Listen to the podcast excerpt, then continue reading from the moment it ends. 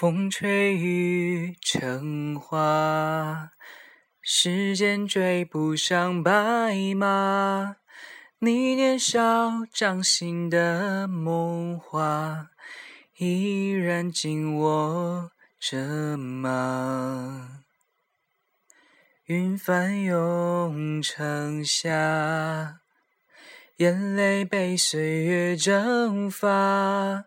这条路上的你我他，有谁迷路了吗？我们说好不分离，要一直一直在一起。就算与时间为敌，就算与全世界背离。OK，今天呢就只唱这么一小段，因为毕竟是毕业季的时间，嗯，不是不唱太多，主要是为了不诉离殇，不勾起太多人的念想。今天我们录音的时间是二零一四年的六月二十八号。呃，小五这一周刚刚在二十六号的晚上八点半的时候结束了最后一场考试，然后坐上了火车，重新赶回了西安。现在是在西安跟大家录音。嗯，最近的话题呢，对于大学生而言，对于大四的学生而言，是最疯狂的毕业季，是他们本科阶段留在大学四年记忆的最后一个终止符，一个。结束的一个节点，他们要把自己所有的青春挥洒在这个大学角落里面的每一处的青春，全部拾起来梳理一遍，然后把它写进自己的青春纪念册里面。对于高中三年刚刚结束的同学们来讲，现在可能是最后一天报志愿的时间。他们拿到了分数，不管自己是开心也好，伤心也罢，不管自己对自己有更多、更好、更高的要求也好，还是对自己现在的状态感到非常的满意也罢，经历了报志愿这么一个大的环节以后，他们终于可以在将来的几天平复自己的心情，开始等待录取通知书的到来，然后开始享受这一个完全没有作业的假期了。那么。我相信他们也应该会开始做一些关于自己高中的纪念册一类的东西。那么，我们这一期的主题就来说一说纪念的那些事情。但是我也不打算把它展得太开，因为今天六月二十七号的时候，那应该是昨天了。六月二十七号的时候，复旦的校长杨玉良呢，在二零一四年的毕业典礼上做了一个演讲。这一封演讲的全文呢，我今天也做了这个我们的杂志社的官方微信的一个推送，稍后我也会在玩单区吧的官方账号上面有一次推送，然后这一次。的录音呢，我主要想跟大家分享一下这一篇演讲稿，因为啊，杨校长虽然是理工科出身啦，但是他每次的演讲都还蛮具有人文情怀的，而且我觉得比其他一些大学的校长演讲的内容质量要高很多。哎，我不知道为什么，就是杨玉良每次推荐的书籍也好，杨玉良自己每次做的演讲也罢。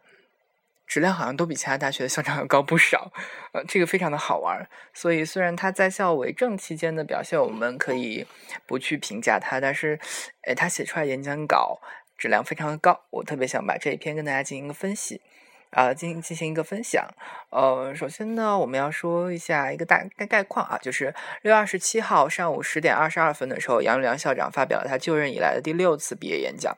这一次他的关键词是知识分子，他对知识分子有着严格的定义，也有着崇高的期许。尊严、理性、责任是这次演讲当中出现次数最多的词汇，共同构成了复旦知识分子的精神含义。好，下面就是他演讲内容了。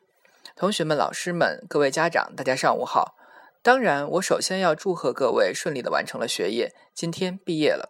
我还记得四年前我在迎接你们的时候，我曾经说过，四年以后的话，有一个事实是永远不会改变的，那就是我们的校长，包括我们的老师们都变老了，但是我们的年轻学生都变得更加成熟。但是我这里所说的成熟，不是指丧失了纯真和热情的那种老于世故，或者是左右逢源，而是指的是知识和智慧的增长给你们带来的那种冷静、理性和执着。我认为，或许这个才是毕业的真正含义。小标题一：焦虑源于责任。引子。焦虑在很大的程度上是来自于对国家的责任和社会的责任，以及来自于你们对知识分子这个尊严的维护的焦虑。正文，因为我们在座很多都有着相似的经历，所以或许我可以在这里以我的经验来猜测一下大家现在的心情。我想，毕业的话，对学校，无论你所碰到的好事或者你所碰到的坏事，但是你总会存在这样一个依恋。毕业也让你对老师和同学，无论是你喜欢的还是不喜欢的，无论是你们仰慕的，同时或许因为你们的优秀，可能有些老师也会给你们一些他的啊，你们也会给他一些非议。但是不管怎么样，到了今天，我相信大家总有一种依依不舍的情感。毕业也意味着充满了对未来的憧憬，不论是好的还是坏的，确定的或是不确定的，你们都会兴奋不已。那我相信毕业后的成熟，让你们在兴奋过后，面对未来会心存忐忑、焦虑和隐忧。或许这就是金晓峰老师说的，你们会度过一个伤感期。不知是哪位复旦学子留下的留言，他说，他这样说道。对于这所学校，我们只是沧海的一粟，而它的烙印却常相被陪伴我们去到更多更远的地方。然后后面是一串的省略号。那我想呢，它表达了对学校的依恋，这是用文字表达的。但是我想，他把他的焦虑也放进了省略号里。实际上，所有人在走向成熟的过程当中，焦虑往往是不可避免的，因为他开始对自己、对这个社会都有所质疑。美国心理学家斯科特·派克在《少有人走的路》这本书当中写道：“人生苦难重重，这是伟大的真理，是世界上最伟大的真理之一。”而那么，大家一旦都想通了呢，就能实现人的超越。只有我们知道。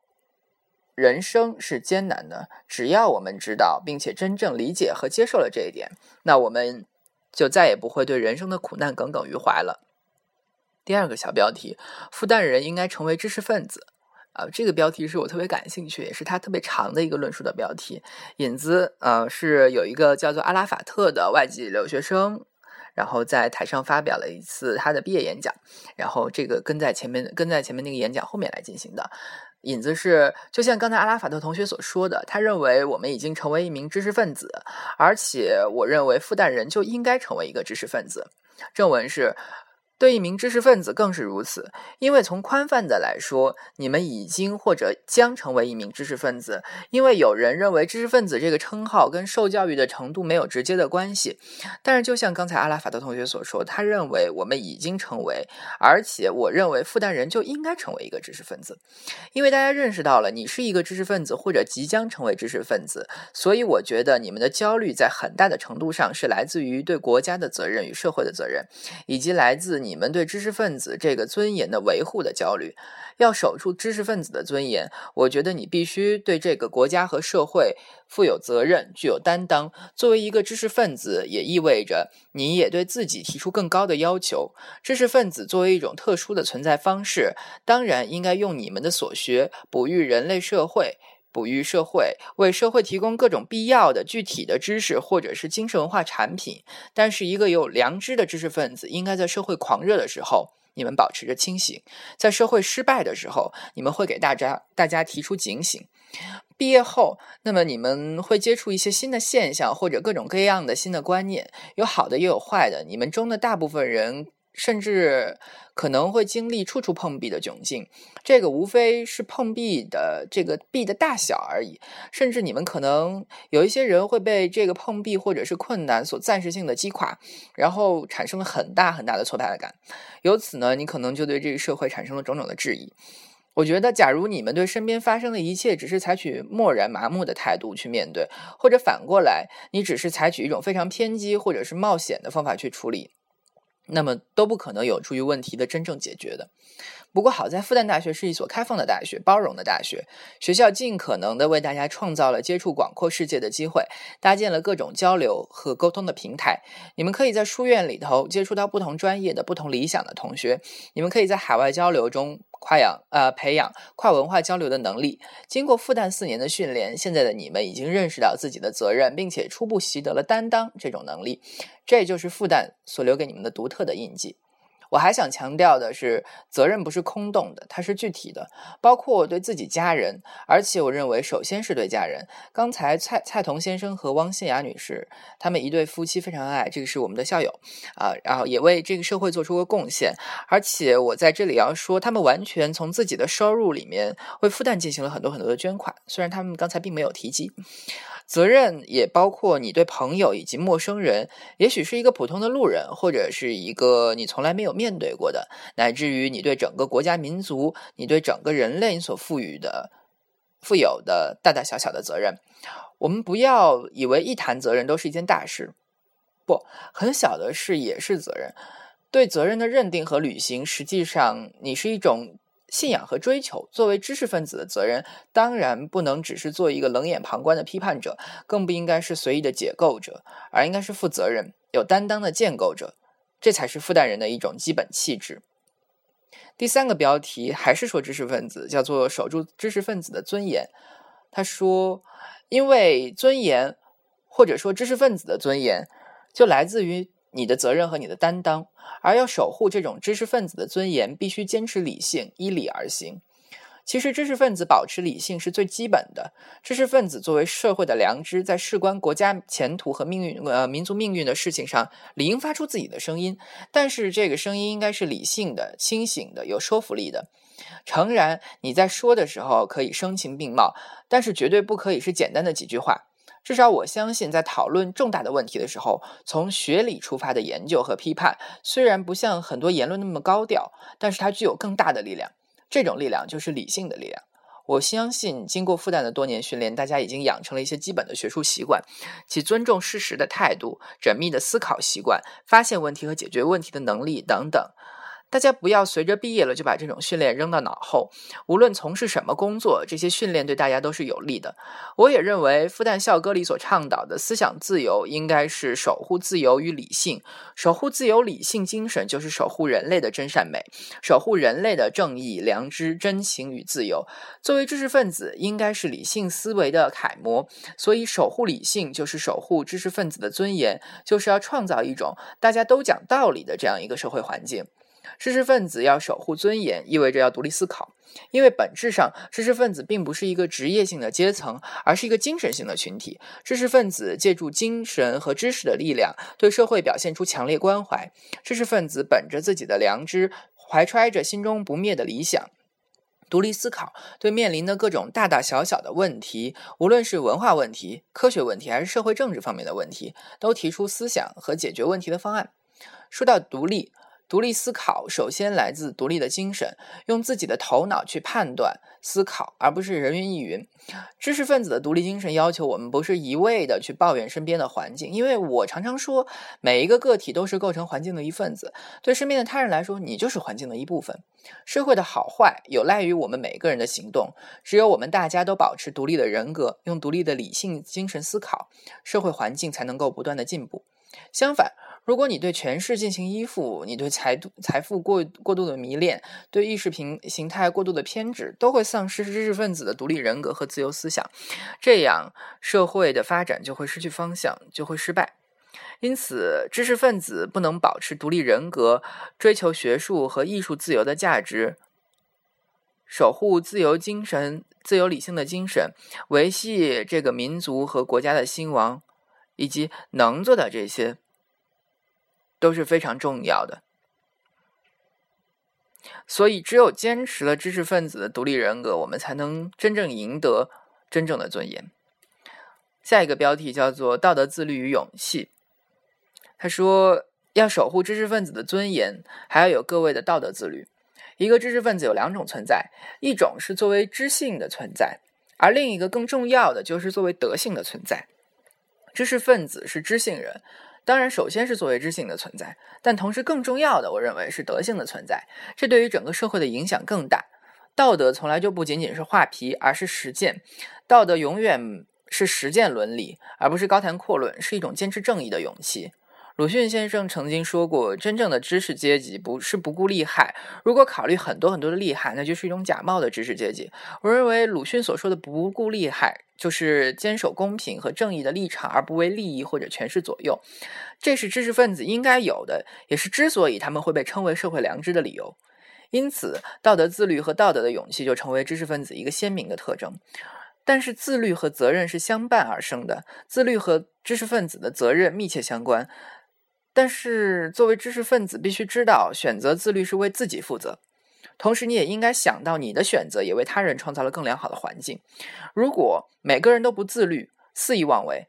环境就会遭到破坏，最后将会进入霍布斯所说的丛林状态。在这个状态下，丛林法则大行其道是非常可怕的事。那个时候，人人会自危的。下一个标题，他讲要做一个有价值的人。日本企业家盛田。啊，稻盛和夫有这样的认识。他说：“追逐成功可以，想要过一种潇洒的人生也可以，但是那只是人生的一个过程。人生的目的在于塑造高尚的人格，这和每个人心中的人生价值有关。谈到人生价值，从古到今有那么多的名人名家写了那么多著作，那么多的哲学家思考都在思考探讨这个问题。所以我们要用很长时间才能够或者无法弄明白自己在追求什么，人生的意义到底是什么？我们究竟想过一种怎么样的生活？”这个我有体会，我到了这样的年纪，这个问题有时候还是困惑我。但是我们至少应该明白，在纷繁复杂的世界里，要保持自律而不堕落，拒绝和社会同流合污。我们至少知道，我们不应该功于心计，明哲保身。我们不应该放弃对人生价值的追问，或者对自己成为更好的人的追求。我希望大家记住一句简单的话，这是爱因斯坦说的。他说：“不要去尝试做一成功的人，而要尽力去做一个有价值的人。”说到这里，我常常有一个担忧：如果连知识精英都因为世俗意义上的成功而堕落，而这还成为一种风气，那么这个社会就真的是一个病态的社会了。因此，我认为道德的自律和勇气是我们守护知识分子的最后的底线。说到知识分子的责任，知识分子就是要让这个社会变得更加美好。那么，首先就是要让我们每个人的思想和心灵变得更加美好。总之，知识分子的职责是守护人类的基本精神和价值，努力使社会向对的方向发展。为此，我们首先是要守护并且维持我们作为知识分子应有的尊严。这种尊严是靠我们的行为和态度赢得的。最后呢，我想把复旦的校训再说一遍。校训告诉我们：博学而笃志。切问而近思，我的解读呢是我们在人心灵成长的不同阶段，要读一些不同的书籍，要为自己的心灵和精神而阅读，把阅读当成是一种生命状态和习惯，这就是所谓的博学。读书要细，首先要对文本精读，此为切问。知识分子应该心有隐忧，心存焦虑，对问题要有所思，有所独立思考，这就是我们所说的近思。校训绝不仅仅是在校内受用，作为每一个复旦人，我们包括毕业生，包括校友，每一个复旦人都应该终身受用。在这里，我和大家一起共勉，共同遵循我们的校训，一起博学而笃志，切问而近思。OK，这就是杨校长在这个二十七号早上发表的这一篇演讲。嗯，可能。因为我们编辑部的整理啊，根据录音整理的有会有一些偏差，然后我朗诵的时候，这个有一些停顿，不是特别的合适。但是整篇稿子我觉得质量还是比较高的，虽然小标题可能做了一个切分以后，呃，内容上显得不是那么连贯，但是如果你仔细去看的话，你会发现他讲的讲的东西逻辑还是很强的，嗯。最重要的还是一直在阐述知识分子，在阐述尊严，在阐述你创造的东西就是别人身边的环境，别人创造的东西就是你的环境。每个人朝着一个做更好的人、追求更好的人格的方向去努力，那么也不枉复旦教育你四年的这么一个经历，在你人生当中留下的印记。嗯，我们把它换到高中这个语境下去，我相信有不少的高三学生在听我们的播客，大家。刚刚结束高考，马上再过两个月的时间，现在马上是七月份了。嗯，复旦是九月十五号本科新生开学，然后应该就是两个月多一点点啦。这么的一点时间呢，就是大家的暑假之后，大家就会进入到各自报考的大学进行一个修读。大学，梅贻先生就是民国时候清华老校长，他说：“大学者非有大楼之位也，有大师之位也。”这句话我非常的有体会，因为自从我到了复旦以后，我每一门每一个学期我都会根据自己的兴趣去自由选课，然后我选一些看起来很奇怪的课，或者是一些很有难度的课，但是那个老师讲的非常好。呃，比如说我上一个学期第一个学期的时候，大一上的时候有选过新闻学概论，是国内非常有名的教新闻学的大师，也也是那个。啊，Doing News 做新闻翻译到中国来以后，写前言、写序的那一位作者啊，黄旦黄旦先生，他文学很严谨的一个人，你很少看到他会笑，他非常的严肃，但是他对待新闻的每一个细节真的事无巨细，而且他是一个博览群书的大家，除了新闻啊啊，而且他把传播学的东西加到新闻里面去，所以他上课的容量非常的大。然后他这个学期，他上个学期是带新闻学概论，这个学期是带新闻学概论和传播学概论两门课啊。可惜我传播学概论修过了，不然的话应该还会去还会去修读他的这门课。老师人非常的好，然后很多人慕名想要做他研究生，但是嗯，不是那么容易的啊。做他门徒是一件非常难的事情，而且他对学生要求特别的严苛，大家的作业交上去的分数其实并不高，因为他对每一个人的要求都非常的严格。嗯，但是。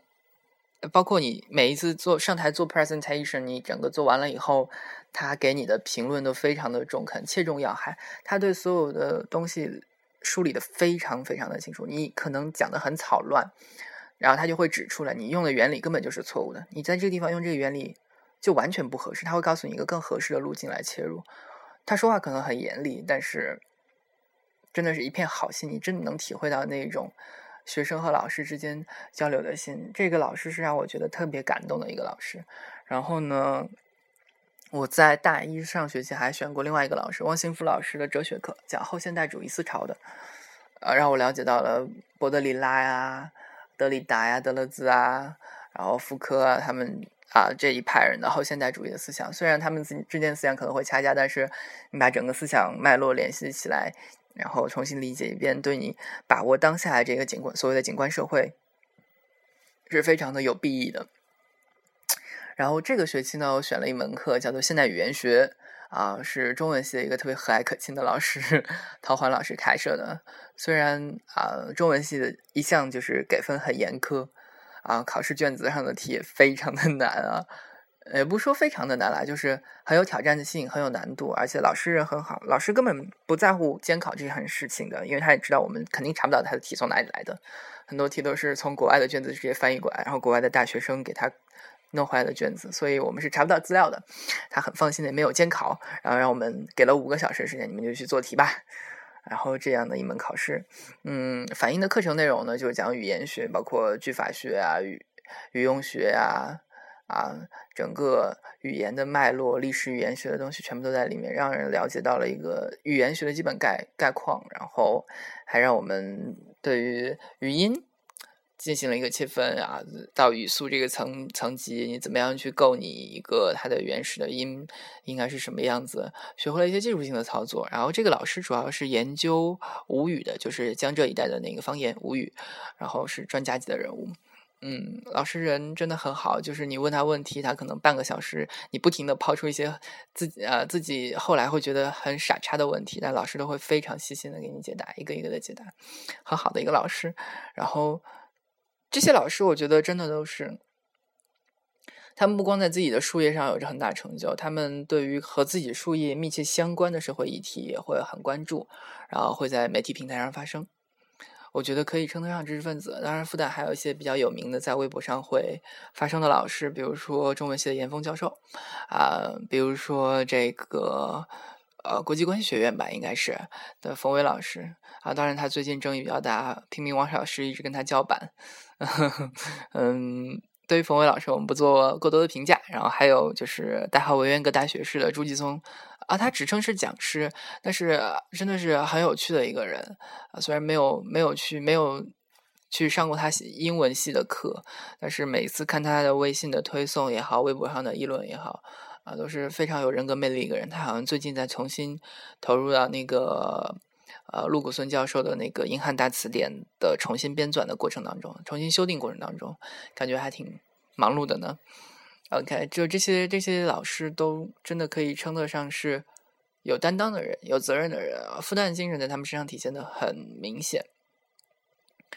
嗯，然后这是我想说的。然后至于高中生呢，你们进入到大学，你们就会接触到这样各种各样形形色色的老师，你会发现他们有一些人真的非常非常值得你去钦佩，非常非常值得你学习，就是楷模一般的存在。然后你在大学体会到。这才是你最感激的一笔财富之一，应该是这样子的。我觉得大家在两个月以后就可以见到自己期待了已久的大学生活了，可以去尝试选更多冒险的课程，然后去感受更多大师的魅力，然后找到契合自己精神的、可以跟自己进行交流沟通的老师。我觉得对你来说非常的有帮助，然后应该会让你成为一个。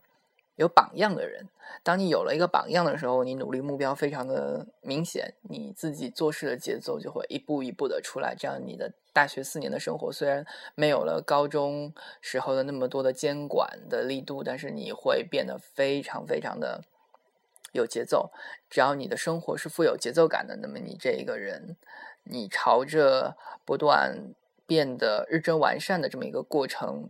前进的步伐就会非常的坚定，然后你最后就会达到一个很好的结果。然后这就是我差不多在这个六月底，在这个大家都离校的时间，想要跟大家分享的一些话。OK，然后接下来我想说一说玩蛋圈 Podcast 在暑假的安排，因为暑假呢，四个主播都回到了自己的家。然后四个人的家虽然两两都在一个省市一个省，但是大家隔的还是相距甚远。而且我们试了一下，呃，网络通话呢，一是大家暑假有安排打算，共同的时间非常的少；二是网络通话录音下有延迟，然后质量并不是很高。所以我们想，嗯，把我们的节目做一个调整，在暑假的时候，我们会每一个人会去录自己的节目。就是像我今天这样，我可能跟大家分享一些我的观点，然后录下来，然后传上来，大家就可以听到我们各自的发声了。然后大家可以挑自己喜欢的主播，当然希望大家可以期期继续收听，我觉得也是一个不错的尝试。待到九月份的时候，我们就会回归，我们重新到上海的时候，我们会回归正常的节目进程，重新开始每一个啊四个人凑在一起的这样一个嗯。啊，talk show 的这种这种类型的 podcast 的形式，